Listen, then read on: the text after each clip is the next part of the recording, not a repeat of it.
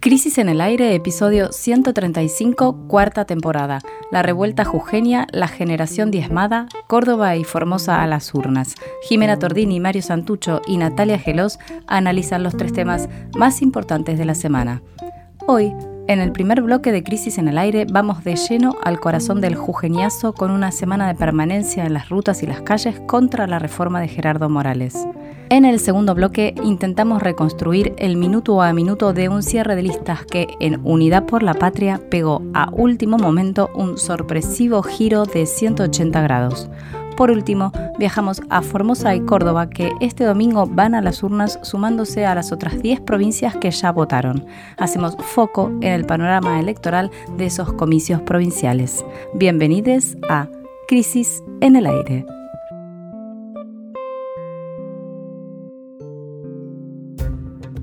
Un verdadero jujeñazo se vivió por estos días en toda la provincia del norte de nuestro país. El reclamo docente por mejoras salariales confluyó con el pedido de las comunidades originarias para que se baje la reforma constitucional aprobada entre gallos y medianoche la semana pasada. La respuesta del Estado provincial fue una represión desatada. En el primer bloque de Crisis en el Aire de hoy intentaremos abordar las distintas dimensiones del conflicto para mm, recomponer un poco la secuencia, desde inicios de junio, las y los docentes jujeños están sosteniendo un reclamo con un paro, una movilización, para pedir una mejora salarial eh, que levantara el piso de 35 mil pesos que ganan, digamos, así, así comienza la, la carrera docente en Jujuy, con un piso de 35 mil pesos, que, bueno, ubicaba esto entre los sueldos más bajos de todo el país.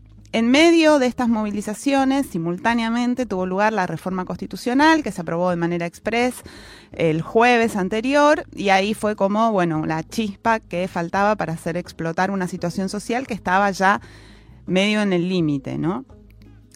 Medio en el límite, ¿por qué? Porque también se suma la crisis económica, esta cierta sensación de, de cansancio de la sociedad jujeña que durante muchos años vino como medio aguantando, porque también bueno, como, como veníamos contando, ¿no? La política de, Morales de, de contener o de, o de cercar de algún modo todas las, las voluntades de protesta viene de hace varios años, ¿no?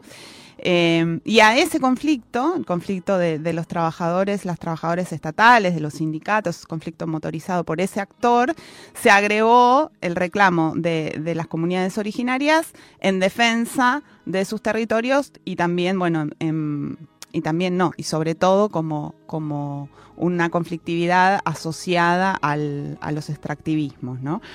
Eh, medio una olla a presión, ¿no? Va, ¿cómo, cómo, lo, ¿Cómo lo fuiste viendo sí, vos? Exacto, Jimé. Es eso exactamente la imagen que, que se sentía y que además en todos los sectores, no solo entre docentes que, que se manifestaban o, las comunidades en los cortes de ruta, sino como que en general ese día, incluso el día de la represión del martes 20 de junio, eh, en los negocios, en todas partes estaba eso. Decían, por un lado, que hacía mucho tiempo que no se, no se veía gente en la calle manifestando, y por el otro lado, como, como esto, como coincidían todos, la verdad que era como muy impresionante esto, esta coincidencia en que sí, había algo como, como si se hubiera despertado algo, y ellos mismos lo decían con esas palabras, era muy fuerte ver eso. Sí, evidentemente hay un cambio, ¿no? De, que también eh, inspiró a buena parte del país, ¿no? Que eh, rápidamente miró hacia allá a ver qué es lo que estaba pasando, la gran pregunta. Además, si es algo jujeño o algo que también se puede extender a otros territorios.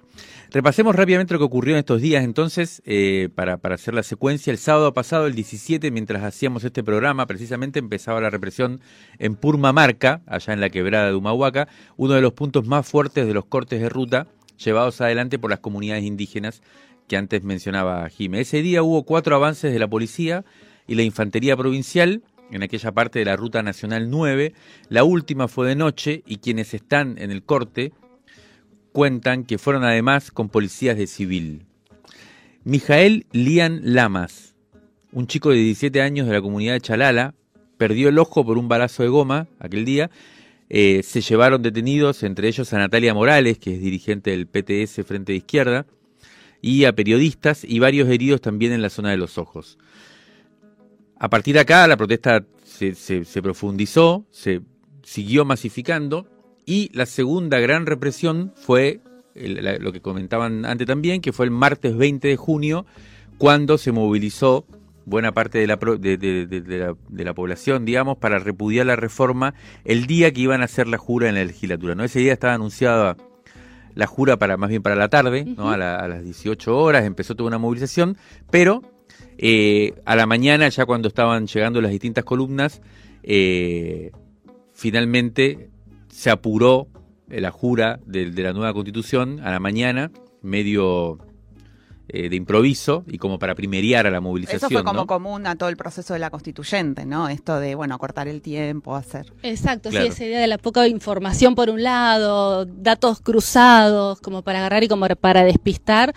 Claro, un eh, sistema político que trata de trampear, digamos. Porque incluso ahí también Morales retiró uno de los artículos. sí, el artículo 50. Sí, más adelante vamos a hablar.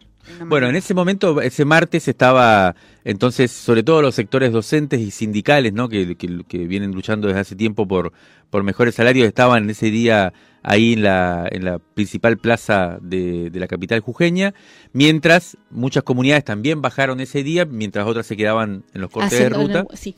Y ese día se vio sobre todo mucha juventud también, ¿no? Que eh, hubo un enfrentamiento muy fuerte con la policía la, legislatura estaba vallada y ahí comenzó la represión.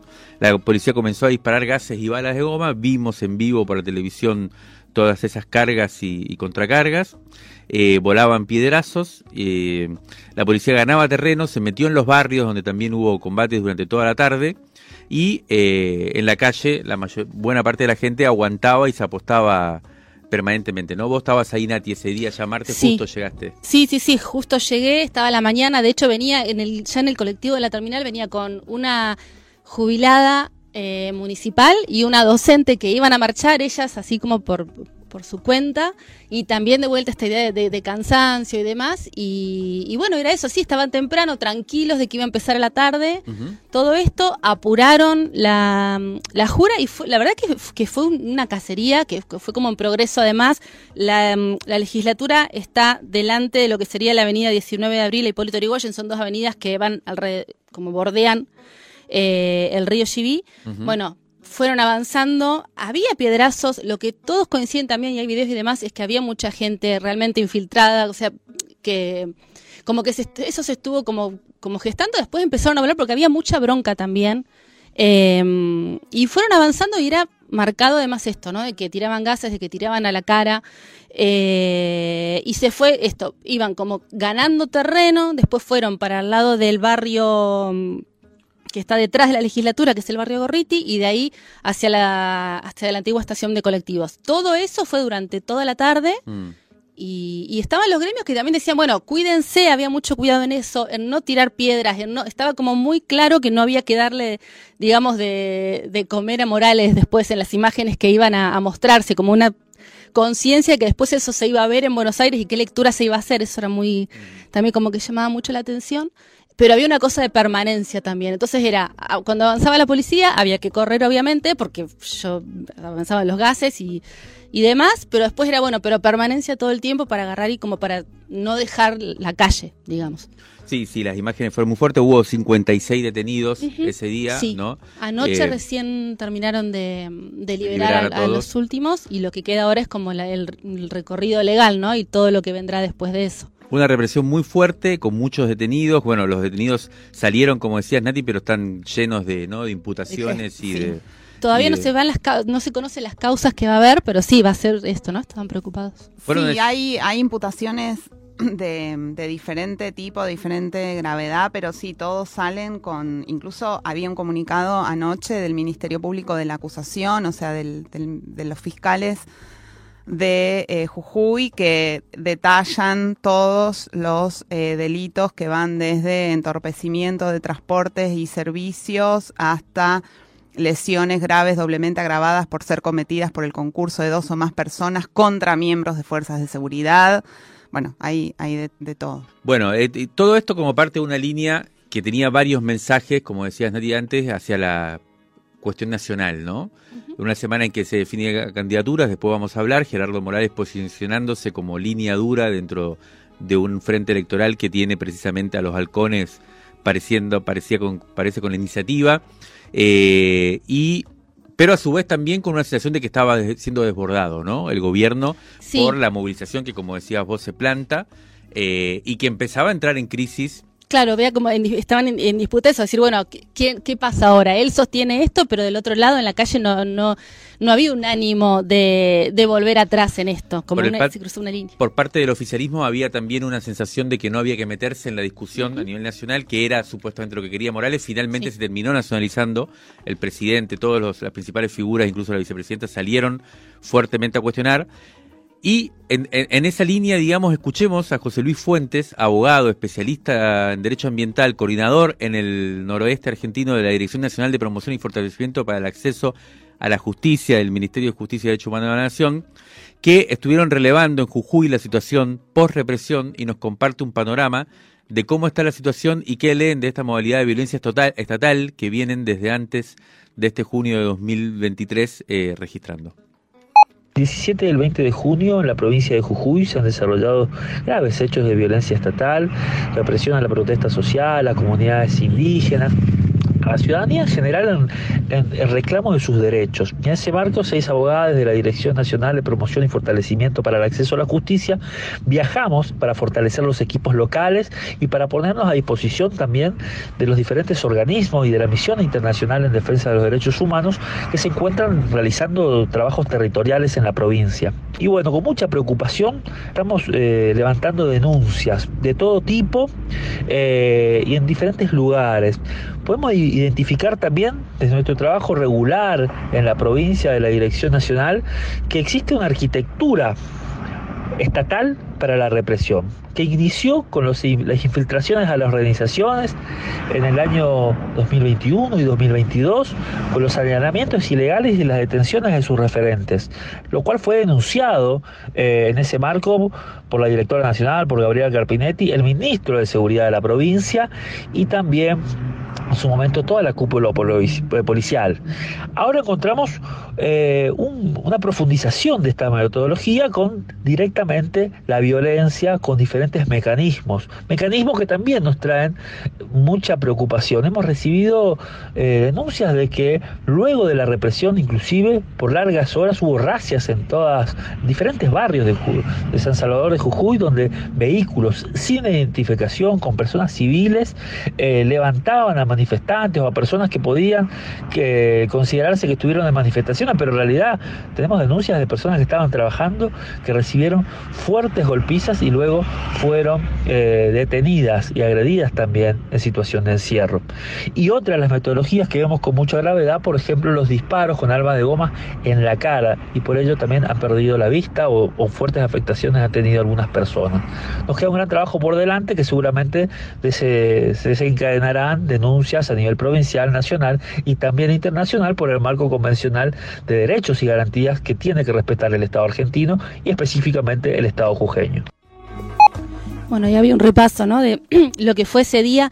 Hay algo de este sistema de cómo, no solo, o sea, como de mandar un mensaje, no solo en ese momento, sino disciplinador que venía pasando. Eh, lo de los disparos en, en la cara em, evoca eh, la represión en Chile, ¿no? A las comunidades eh, indígenas. Sí. Sí, sí, sí. Había como, bueno, se hacía esa lectura como que era muy marcado que la idea es, es meter miedo. De hecho, en, en, las comunidades, hoy, hoy decíamos esto, ¿no? Que el, el, cruce de entrada Purmamarca sobre la Ruta 9 es como, se decidió como el corte más fuerte y el más simbólico, aunque en toda la provincia hay cortes de distintas comunidades, porque se van acercando por zonas, ¿no? Cada comunidad tiene su referente, se hacían asambleas, se decidía qué pasaba. Bueno, eh, los, los, las caras más visibles, los referentes, digamos, de, de cada comunidad estaban como bastante cuidados o guardados porque había mucho miedo de que pasara algo realmente, porque es algo que viene pasando y ellos denuncian que viene pasando desde hace mucho tiempo y también hay mucha preocupación por lo que va a venir. Eh, ¿Estaban guardados donde la comunidad eso? Claro, que no iban que no iban al corte ahora ah, porque tenían miedo de no exponerse justamente por cómo había sido la represión, por ejemplo, eh, el sábado pasado. Esta idea de que la, policía aparecía por, por varios lados, sin uniforme, a la noche, cuando empezaron a atacar, cuando se está ahí en el corte, se está en el medio de la nada. O sea, tenés el cerro, está todo oscuro y de golpe sí, No es como estar en una ciudad que hay lugares de reparo. Exacto, no hay cámaras, no hay nada, es estar a la intemperie total. Eh, y ese día pasaba eso, eh, además no, no hay señal, de golpe desaparece la señal de celular, entonces no hay manera de registrar eso que está pasando, pero cuando estás ahí en el corte empiezan a aparecer, sí, mirá, estaban los heridos, o sea, como algo que pasó. Eh, entonces, que, obviamente queda una huella de miedo de qué va a pasar ahí, ¿no? repasando muy cortito mm, cuál, cuál es la, qué pasa con, con, esta reforma y por qué se pide que se, que, que se marche atrás. Si bien Morales eh, hizo un paso hacia atrás con el artículo 50 que hablaba de reconocer a las comunidades, como que la, que la provincia reconociera a las comunidades, que eso daba como que todo fuera su voluntad. Hay otros, otros artículos que también son súper polémicos, que por eso están pidiendo que, se baje esa reforma. Por un lado, por el, el cuidado de, de, lo que son los territorios y los recursos, que ahí están vistos como si fueran directamente para inversiones, para poder eh, tratar directamente con las multinacionales. Eh, o sea que va más allá incluso de las comunidades y por otro lado hay un, artículo, por ejemplo, el 36 que habla del derecho a la propiedad privada. Entonces, si bien no está el 50, hay un montón de artículos tramposos que, que, no fueron informados además de, de manera clara, que es otro de los de lo que se dice, ¿no? Como esta esta reforma es anticonstitucional por un montón de cuestiones, por ejemplo esa, porque hay un, un, análisis del Centro de Políticas Públicas para el Socialismo en el que se analiza detenidamente esta reforma, por ejemplo, y se decía que no se asegura el acceso a la información. eh, entonces hay un montón de cuestiones ¿no? que, que para entender por qué es este reclamo, que están ahí y que se sigue pidiendo. Hoy todavía había cortes en, en la provincia de, de Jujuy, la idea es no, no dar un paso atrás, justamente por todo lo que se viene acumulando, porque no solo por la extracción del litio, que es como uno de los de los puntos, sino hay un montón de otras cosas que, sí, que tienen vi que ver. que había que estaba habiendo también una conflictividad por la um, expulsión de campesinos y campesinas por las plantaciones de cannabis, ¿no? Exacto. Como que no no hay otro tipo por ahí de, de pujas. Sí. Eh, por, por, la tierra que no están siendo tan visibles, Exacto. pero que empiezan también a, a, poder ser vistas, ¿no? A emerger ahí. Tal cual. De hecho, ahora vamos a escuchar un cachito chiquito de Elvira, que es de la comunidad de Lumara, que llegó desde muy lejos también. Cuando iban acercándose las comunidades con, con sus banderas huipala, eran aplaudidos por el resto de, de, las otras comunidades porque saben que vienen de lejos. Elvira es de una comunidad que está cerca de Abrapampa eh, donde hay que hacer dos kilómetros, por ejemplo, para buscar agua, o sea, saben cuál es el valor del agua, y ellas se plantaron y no quisieron eh, venderle a Morales, o sea, les, les, querían comprar su terreno para poner un mega basural y dijeron que no, y tenían la personería jurídica, entonces estaban como paradas por eso, porque habían hecho como todo el recorrido legal para estar cuidadas, digamos, pero de alguna manera también hablaba de por qué estaba ahí y de cómo había sido informado esto, que en realidad había sido no informado justamente y bueno, escuchemos un cachito de lo que decía. ¿Por qué quiere hacerse, hacerse dueño de las aguas? ¿Por qué quiere hacerse dueño de los humedales? Él tendría que aprender a respetar, consensuar con la gente, qué es lo que quiere hacer, qué es lo que no quiere hacer. No, un atrevimiento de que está haciendo a la tierra. No respeta. ¿Por qué no puede respetar? ¿Por qué no quiere respetar? ¿Por qué no se reúne con las comunidades? ¿Por qué no dice, comunidades, ¿dónde están? Vengo, saco, doy la cara. Mira, esta reforma, ¿qué les parece? ¿Bien o mal? No, a su conveniencia, a su manera. ¿Qué sé yo lo que ha escrito? La tierra es una, una, tierra santa, a donde la tierra nos cría. ¿ah? Y también la tierra nos comerá a nosotros. Y la tierra, ¿y qué va a quedar para nuestros hijos? El agua, ¿dónde va a estar? Hay que respetar, hay que respetar la tierra, los valores. No hay que dejar que hagan lo que quieran estábamos escuchando a Elvira ahí, desde el corte se escuchaba el viento, además de, de Elvira.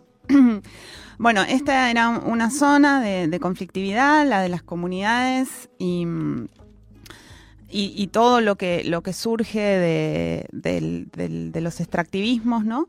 Y por otro lado, como decíamos al principio, eh, está el conflicto eh, docente, ¿no? De los trabajadores, las trabajadoras docentes, que se fueron eh, también retroalimentando con otros conflictos ocurridos en el norte del país, como el de los también trabajadores de la educación en Salta. Lo que piden es una mejora paritaria eh, que se extendió también eh, este reclamo a trabajadores, trabajadoras de la salud, em, en varias provincias también. En Jujuy es la tercera semana de paro, como decíamos, todos los gremios eh, fueron apoyando este, este conflicto.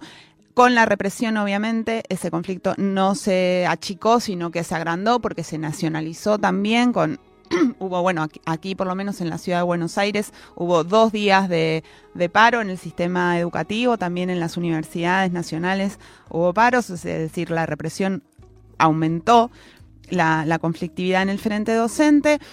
Eh, ayer, viernes, el gobernador Gerardo Morales, mientras también se anunciaba su candidatura, precandidatura a vicepresidente de la Nación, eh, ofreció en una reunión en el Ministerio de Educación de la provincia 200 mil pesos de piso inicial. Eh, esto fue, fue la, oferta de mejora fue subiendo. Eh, y, esta, y también fue una oferta que sucedió después de una marcha que también hubo a la mañana bastante, bastante grande.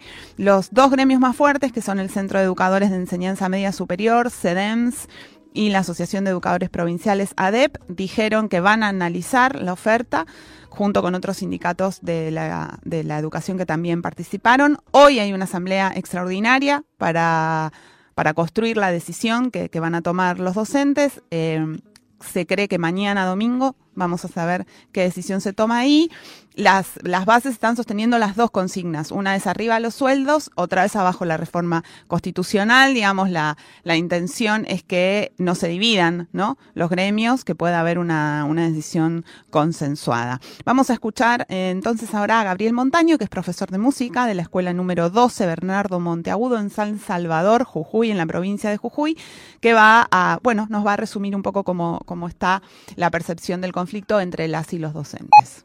Y desde mi punto de vista personal, tiene ahí algo como una picardía, ¿no? De, de tanto se postergó después de dos ofertas a los docentes que, que no, no era suficiente a lo que se pedía en los mandatos y encima amenazarnos de que no iban a descontar si no tomábamos esas propuestas fue que no aceptamos y seguían las amenazas de parte del gobernador en medios de prensa, como diciendo capítulo cerrado, yo ya ofrecí lo que tenía, no puedo ofrecer más.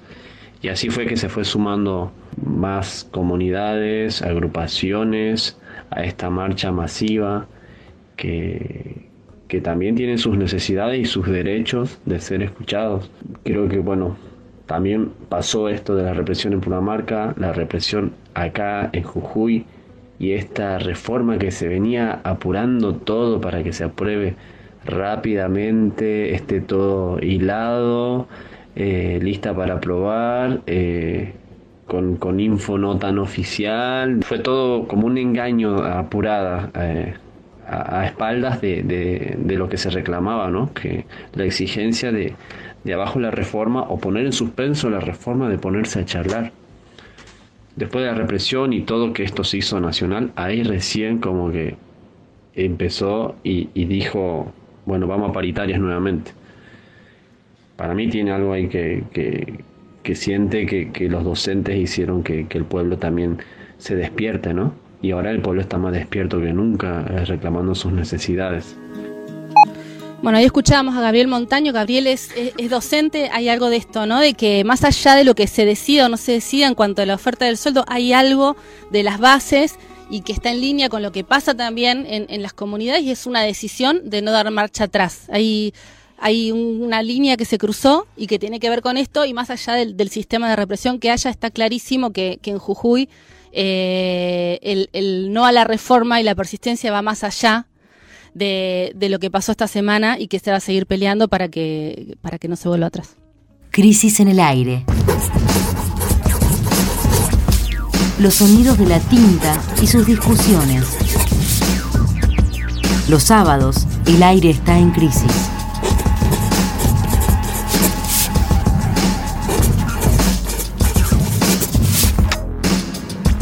Crisis en el aire el cierre de listas más panqueque que ojos humanos hayan visto podría denominarse la película que nos regaló esta semana la flamante Unión por la Patria, denominación elegida por el oficialismo para reemplazar al otrora Frente de Todos. Luego de que el día jueves trascendiera en todos los medios que la fórmula elegida por CFK era Guado presidente Mansur vice, ayer viernes la taba se dio vuelta y de repente los candidatos del peronismo pasaron a ser Massa Rossi. ¿Cómo y por qué se dio este cambio de 180 grados que dejó boquiabierto a todo el mundo? En el segundo bloque de nuestro podcast de hoy vamos a intentar responder a estas preguntas urgentes. Comenzando por el principio, para bueno, tomar un poco de conciencia del dramatismo que se vivió en toda la semana. Como habíamos dicho acá, ¿no? Los rumores y cuchicheos aseguraban que la fórmula se iba a conocer el martes 20 de junio, que era el Día de la Bandera, como corresponde, en sintonía con, esta idea del Frente Patriótico. Lo que sucedió el martes 20 fue la represión en Jujuy, de la que estuvimos hablando recién, que cooptó la agenda de todo ese día, el anuncio eh, se postergó. El jueves, como decía, amanecimos con la noticia de que los elegidos eran de Pedro y Mansur. Pero, eh, aunque todos los medios lo daban por hecho, el anuncio oficial no llegaba, no llegaba. Finalmente, a las 6 y 23 de ese jueves, el ministro del Interior, Guado de Pedro, publicó un video lanzando su candidatura presidencial y en el mismo momento el gobernador de Tucumán, Osvaldo Jaldo, dio a conocer que el elegido para acompañar a Guado de Pedro era Mansur. Nos fuimos a dormir con la sensación de que algo no estaba cerrando, pero de que la fórmula era esa y todo el mundo la compartía y en algunos sectores la celebraba y en otros sectores la criticaba. Bien, ¿qué es lo que no cerraba a esa hora de la cuestión? La modalidad del anuncio.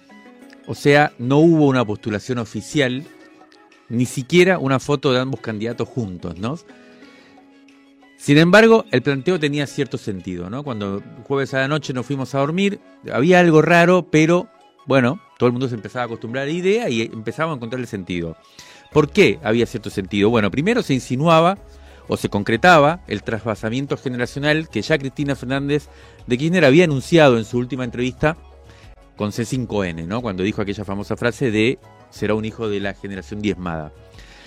Y al mismo tiempo construía una alianza con los gobernadores peronistas al ubicar en la fórmula al más ambicioso de ellos, Mansur, mientras Axel quedaba eh, aspirando a la reelección para la gobernación de Buenos Aires, como era su deseo manifiesto durante todas estas semanas. El albertismo quedaba del otro lado, fuera de la propuesta mayoritaria, confirmaba que iría a la paso con Scioli como candidato a presidente, Tolosa Paz como candidata en la provincia de Buenos Aires, ese mismo jueves a la noche anunciaron a Hugo Moyano y a Mayra Arenas como candidatos eh, a diputados eh, por la provincia de Buenos Aires. Eh, la, impresión era que se trataba de una propuesta testimonial, la de Scioli, porque estaba bastante aislada de la mayoría de, la estructura peronista, pero iban a las pasos. Era una fórmula, la de Guado Mansur, que partía de la base de que se perdía. Eso es cierto, como que no era una fórmula que llamaba a, bueno, ahora vamos a ganar, pero bastante consustanciado con la realidad del peronismo hoy. Puede ser, sobre todo porque implicaba que las cuatro primeras figuras del oficialismo, en ese, caso Cristina Fernández de Kirchner, Alberto Fernández, Sergio Massa y Axel Kisilov, los cuatro principales espadas si se quiere, no irían al frente en la disputa, pero al mismo tiempo esta fórmula de Guado con Mansur cumplía con los requisitos que planteaban que están planteando, que estaban planteando por lo menos hasta, hasta anoche, los estrategas electorales que venían estudiando las encuestas y formulando recomendaciones, que decían básicamente necesitamos juventud y modernidad. Si logramos poner en juego estos valores, más o menos podemos ir a una campaña a tratar de disputar. Sobre todo en torno a Guado se, se veía esta posibilidad, ¿no?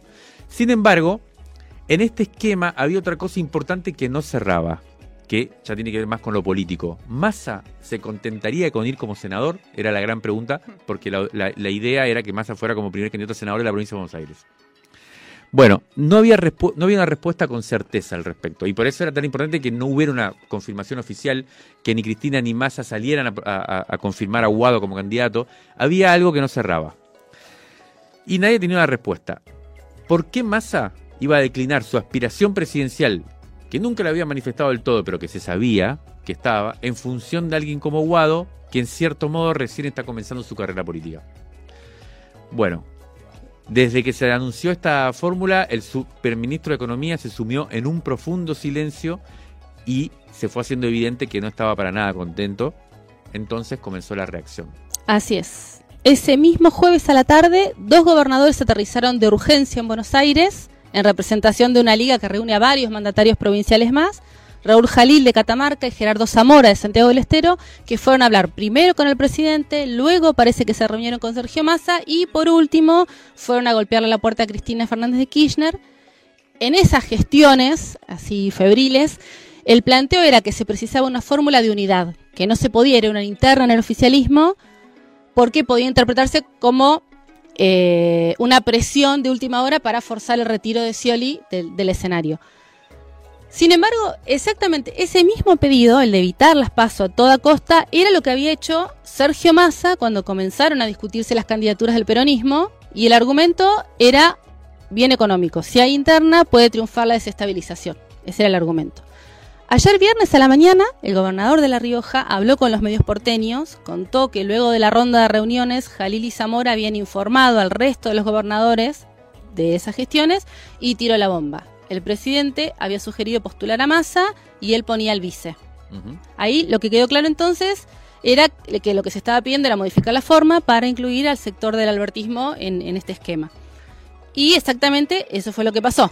La conmoción fue, fue total entonces cuando a las 8 y 49 de la noche la cuenta oficial de Unión por la Patria tuiteó la nueva propuesta. Massa Rossi. Leemos la frase exacta para justificar el planteo. Dice, por responsabilidad institucional, política y social, nuestro espacio ha decidido conformar una lista de unidad que nos representará en las próximas elecciones. Bueno, hoy es sábado 24 de junio. A las 23.59 se termina el plazo para la presentación de todas las listas de candidatos y candidatas. Hasta este momento la única declaración oficial por parte del oficialismo es ese precario tuit nocturno. Tampoco, bueno, no hubo, no hubo una conferencia de prensa, no hablaron con los medios, ninguna de las principales figuras de, de Unión por la Patria, tampoco una foto. Eh, hubo un, sí un retweet del presidente Alberto Fernández a, este tweet que, reseñabas, Nati. Eh, la imagen que hoy aparece en algunos diarios matutinos es la de Sergio Massa saliendo a medianoche del edificio del Congreso sin hacer declaraciones, con cara de cansancio por la rosca. Cristina no emitió aún ni una sola señal, tampoco Guado, tampoco Máximo Kirchner, el jefe de la Cámpora sin explicaciones por el momento. Juan Grabois, el precandidato a presidente que había declinado ayer, unas horas antes, ayer a la tarde, había declinado su postulación para apoyar a Guado, volvió a subirse a última hora, anunció que va a ir a las PASO, con lo cual volvería a no haber unidad. La pregunta es si se las van a dar las PASO, si va a poder cumplir todos los requisitos legales para poder presentarse además.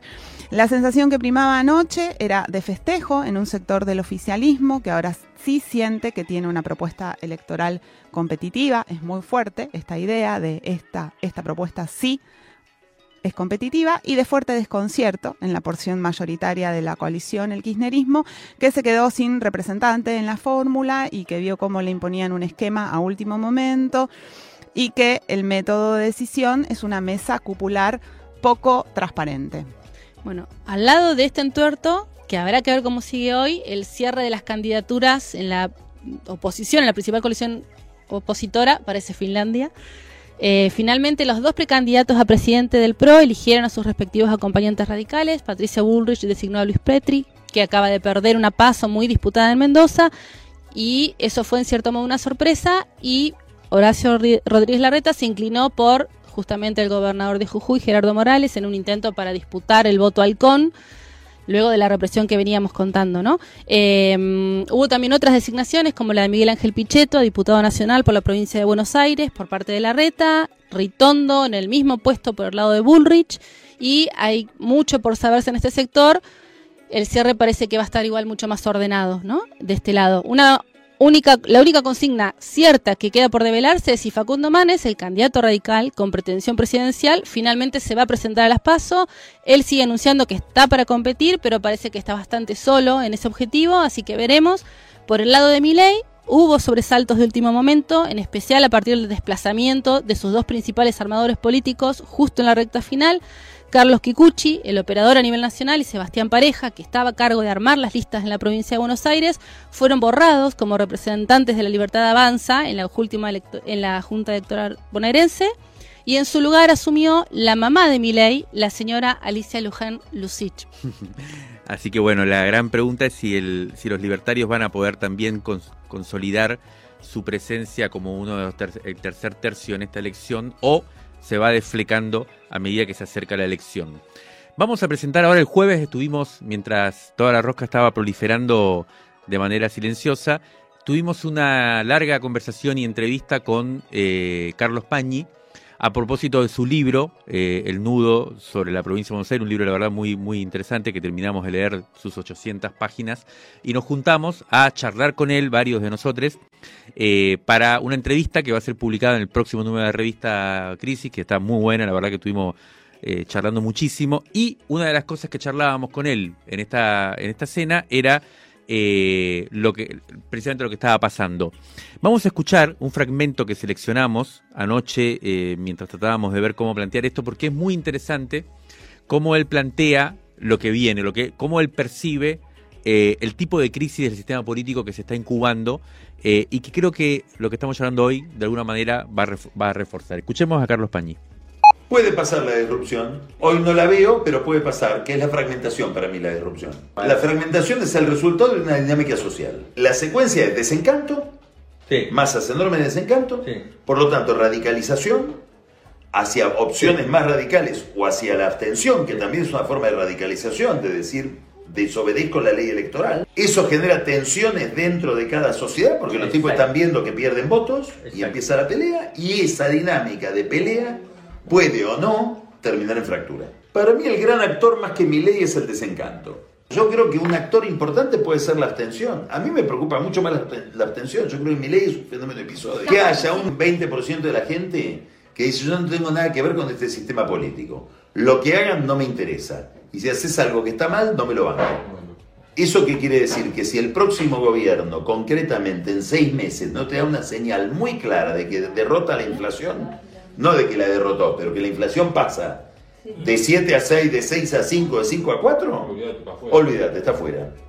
Y ahí no sé qué viene. Bueno, lo escuchábamos a Carlos Pañi en esta larga entrevista que decíamos, eh, mostrar algo que me parece que es como bastante clave, ¿no? Ese, ese ruido de fondo esa, esa especie de melodía que es la que está por detrás de todo. Sí, que se sentía bastante anoche también, eh, ¿no? Después del anuncio. Esa idea como de, un desencanto. Sí, más sumatoria, más capas de desencanto, ¿no? Yo creo que para terminar este bloque, que se nos acabó el tiempo velozmente, yo quisiera decir que lo que sucedió anoche, que todavía estamos elaborando y mascullando, tiene, puede llegar a tener, creo yo, consecuencias simbólicas eh, muy graves, ¿no? Eh, puede haber sido un acontecimiento eh, que va a ser un antes y un después en cierto momento. en qué sentido simbólico? Yo diría básicamente que concretamente se amagó con proponer la renovación del peronismo, proponerle, encargarle la renovación del peronismo a un hijo de la generación diezmada, como se había anunciado, y finalmente se designó a un hijo del menemismo. Ni más ni menos que eso.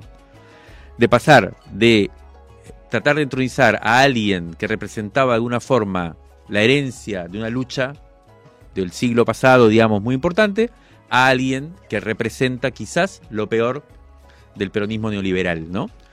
Esta y, y, hecho nada menos que por la conductora del, movimiento peronista hoy, que es Cristina Fernández Kirchner. ¿Qué, consecuencias puede tener esto? Todavía habrá que develarlo. La gran pregunta que queda por resolver y que creo que Cristina Fernández Kirchner va a tener que explicar este, si, esto, si esto fue una estrategia fríamente calculada, de proponer primero a Guado para que después asuma masa, o se la impusieron a esta decisión de retroceder con su propuesta original. queda como también pregunta para ver, ¿es mejor candidato Massa que Guado? Mi sensación personal es que no. Pero en todo caso, lo que confirma es lo que acaba de decir Carlos Pañi, que se profundiza el descontento, esa sensación de que el sistema político está en una, y no es la que más o menos estamos todos.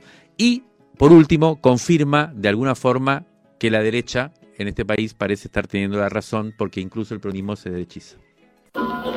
Crisis en el aire. Cada sábado. la revista Crisis se transforma en sonido. Se transforma en sonido. Resumen crítico en movimiento.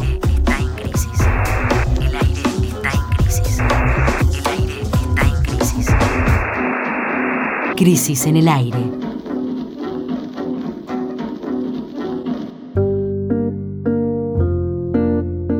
Rescate emotivo. 1973-2023. 50 años de crisis. 50 años de crisis. De la tinta a la conversación. Crisis 20, diciembre de 1974. Osvaldo Soriano narra la histórica pelea entre Muhammad Ali y George Foreman pero no se trata solo del análisis de una lucha pugilística, sino de la reivindicación del liderazgo político del boxeador y la potencia de la negritud. Así escribe. El derechazo de Ali, el inmenso cuerpo de Foreman que se derrumba a sus pies. Siete millones de negros musulmanes que enmudecen o estallan de alegría.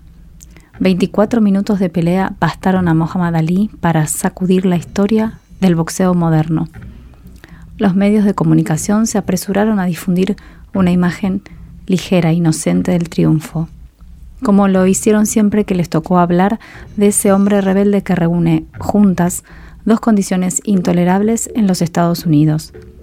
Es negro y habla mucho. Había dos negros en el ring, pero solo uno luchaba por algo más que 5 millones de dólares.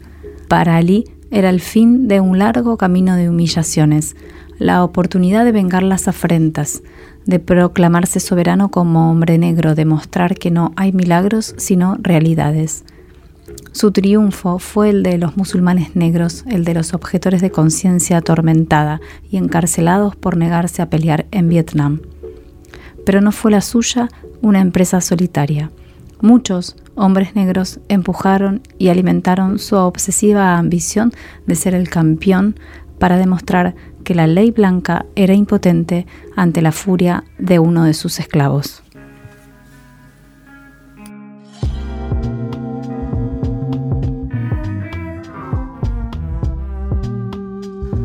Desde el 7 de mayo hasta hoy, 10 provincias argentinas ya votaron este año, eligiendo gobernadores y legisladores locales. En una provincia más, San Juan, las elecciones locales fueron desdobladas por efecto de una decisión de la Corte Suprema de Justicia de la Nación. Se votó legisladores, pero aún no a gobernador. A esta lista se suma el domingo 25 de junio los comicios en Formosa y en Córdoba. Y hacia allí nos vamos a ir entonces en este tercer bloque de Crisis en el Aire.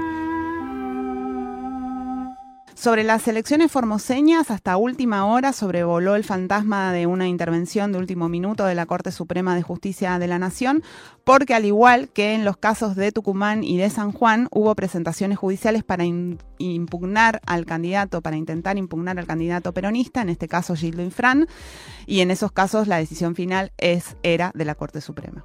En el caso de Formosa hubo dos presentaciones para judicializar la elección, uno de Fernando Carvajal, que es actualmente diputado y también candidato a la gobernación por Juntos por el Cambio, y el otro por el Frente Amplio Formoseño. Lo que buscaban es que se declarara la inconstitucionalidad del artículo de la Constitución Provincial que establece que el gobernador y el vice durarán cuatro años en sus cargos y podrán ser reelectos. Eh, sin establecer ningún límite de cuánto, ¿no? Eso también sucede en Catamarca y también sucede en Santa Cruz. Gilles Friend ejerce en este momento su séptimo periodo consecutivo como gobernador de Formosa y mañana podría ser elegido por vez número 8. Es gobernador entonces desde 1995. La Corte le pidió la correspondiente opinión al Procurador General Interino, a Eduardo Casal, que la semana pasada dictaminó que la Corte no tenía que intervenir en este caso la Corte no se pronunció en el acuerdo del jueves, pero igual en la provincia todavía había expectativa de que, haya una decisión que pudiera darse a conocer el viernes. Así están las cosas, los candidatos son hasta ahora Jindin Fran por Unión por la Patria, eh, luego está Fernando Carvajal, el, que es radical por el Frente Amplio Formoseño, por Juntos por el Cambio, Francisco Paltroni de Libertad, Trabajo y Progreso y Sebastián Servín por el Frente de Izquierda Unidad. Fabián Servín, ¿no? Fabián Servín. Desde Formosa, Alejandro Linares, que es investigador y es especialista en medios, nos envió un análisis de este panorama de candidaturas y vamos a escucharlo ahora. Con una tensa calma esperó el oficialismo formoseño la posible resolución de la Corte en relación a las presentaciones judiciales que hizo la oposición para impedir una nueva candidatura de Gildo Infram. Esta incertidumbre, que era palpable, eh, se disipó el jueves por la noche, cuando se supo que la Corte no trató el caso Formosa y no se expediría sobre estas presentaciones. Eh, si bien no hay encuestas difundidas, eh, todo parece indicar que no habrá problemas para una nueva victoria de Insfran. Eh, por el tenor de la campaña oficialista, que no mostró un despliegue descollante, eh, y por la dispersión de los candidatos de la oposición, que inicialmente eh, parecían llevar un único candidato, pero que finalmente no lo harán. Eh, estas cuestiones parecen hacer previsible una, una nueva victoria de Infran en la gobernación de Formosa. Las mayores eh, inquietudes pasan por eh, la elección al intendente de la capital, donde el oficialismo em, está en el gobierno desde el año 2003. Eh, luego de una experiencia del radicalismo, la última de ellas, en 1999-2003. En, en, este, en, esta, en la elección para intendente Puede haber alguna sorpresa, tanto de algún candidato del oficialismo, pues allí hay varias opciones, eh, y quizás de algún candidato de la oposición, que también lleva mucho muchos candidatos, puesto que en Formosa se, se, vota con ley de lemas. Hay siete lemas inscriptos y cuatro de, ellas, cuatro de ellos llevan candidatos a la, a la gobernación. Eh, bueno, Infran busca su octavo mandato eh, compite con Fernando Carvajal, que es actual diputado nacional y ex juez eh, federal, quien tuvo gran protagonismo durante el periodo de la pandemia, pues emitió un conjunto de, fallos que permitieron abrir algunas de las condiciones impuestas por el gobierno provincial. También compite Francisco Paultroni, quien tiene una prédica similar, similar a Javier Milei y de hecho eh, conversa por estas horas eh, para ser candidato a senador nacional por la Libertad de Avance. Paul Troni es una figura que comenzó a surgir en los últimos años. Este, es un empresario del agro con, este, sí, con un discurso y algunas acciones muy similares a las que desarrolló em, Javier Milei. Bueno, ahí estaba todo el panorama de Formosa, bien, muy bien resumido por Alejandro Linares. Eh, y nos vamos entonces a la provincia de Córdoba, raudos y veloces, porque se nos acaba el tiempo. Es el segundo distrito electoral del país por su cantidad de electores, con casi 9 millones de votantes. El primero es la provincia de Buenos Aires con 12 millones 700 mil, o sea, súper importante el distrito cordobés. Brevemente, ¿cuál es el escenario? Lo que está en juego es la continuidad del cordobesismo. Ese armado, liderado por Juan Manuel de la Sota, antes de, bueno, cuando ya hoy fallecido, y por Juan Esquirete, su, su sucesor, actual gobernador, que lleva más de dos décadas gobernando la provincia. Yairora es intendente de Martín Yairora, es intendente de la ciudad de Córdoba, fue diputado nacional, fue vicegobernador, eh, varias veces ministro, es decir, es un personaje fuerte de la política cordobesa y lo, lo va a competir, está en una pelea muy fuerte, muy intensa con Luis Juez, que es otro peso pesado, eh, conocido dirigente cordobés, representando a Juntos por el Cambio, más precisamente a la línea de Patricia Bullrich de esa coalición. Por lo que estuvimos viendo y nos cuentan desde allá, Yairora encabeza los pronósticos y esta semana publicamos en nuestra web una, un perfil sobre este candidato del oficialismo provincial, escrito por Luis Segarra con ilustración de Nicolás Daniluc, muy recomendable, y le pedimos al autor precisamente de este perfil, a, Luis Segarra, que nos cuente un poco cuál es el clima previo a las elecciones y nos mandó este interesante aporte. Será una elección muy importante aquí en Córdoba. Se pone en juego la continuidad de un modelo del peronismo cordobés, de una versión del peronismo matizada a la cordobesa, que han encabezado por 24 años con sucesivas gestiones José Manuel de la Sota y Juan Schiaretti, un modelo que ambos han patentado y difundido como cordobesismo, un modelo que cuenta con la anuencia de los sectores de poder de la provincia, con lo que denominamos el grupo El Círculo Rojo, las cámaras empresarias, la Bolsa de Comercio, siempre con aquiescencia y con aprobación también de las entidades del campo. El clima previo de las elecciones es bastante frío, em, coinciden muchos en que no ha habido la efervescencia de otros momentos y esto probablemente tenga que ver con que efectivamente las dos principales opciones, quienes se supone que polarizarán los resultados, no han manifestado intención de cambiar la raíz del modelo, como decíamos, un modelo basado en la producción agropecuaria por encima de la producción manufacturera o de la producción fabril histórica de Córdoba. Ni Martín Yarlora ni quien es su principal contendiente, Luis Juez, han manifestado intención de querer cambiar ese modelo. Por el contrario, da la sensación que está en disputa quién gestiona ese modelo. Se supone que será una elección, una elección perdón, polarizada. Las otras opciones son, creo que sería una expresión del Frente de Todos con un ex de la Sotista como Federico Alessandri y Gabriela Esteves a la cabeza. Se espera un crecimiento um, de las expresiones libertarias con Agustín Spachesi como principal referente. Hay expectativas sobre la izquierda que acudirá a las elecciones con el FITU, por primera vez una convergencia de las cuatro fuerzas más importantes. También se espera lo que pueda hacer Aurelio García Elorrio de encuentro vecinal, pero estas últimas opciones, desde Alessandri hasta García Elorrio, Liliana Olivero, la candidata de la izquierda, y Agustín Spachesi, repito, el principal referente libertario, esperan obtener eh, una, guarismos eh, inclusive bastante bajos, eh, bastante escuálidos para las expectativas originarias.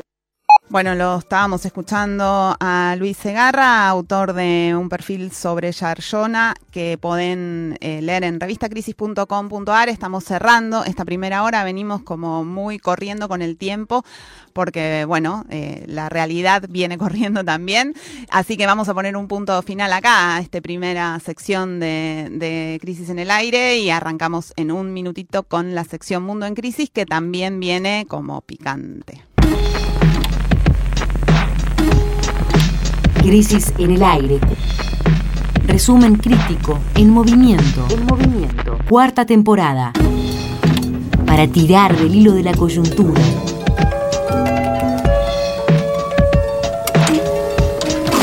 Todos los sábados, el aire está en crisis.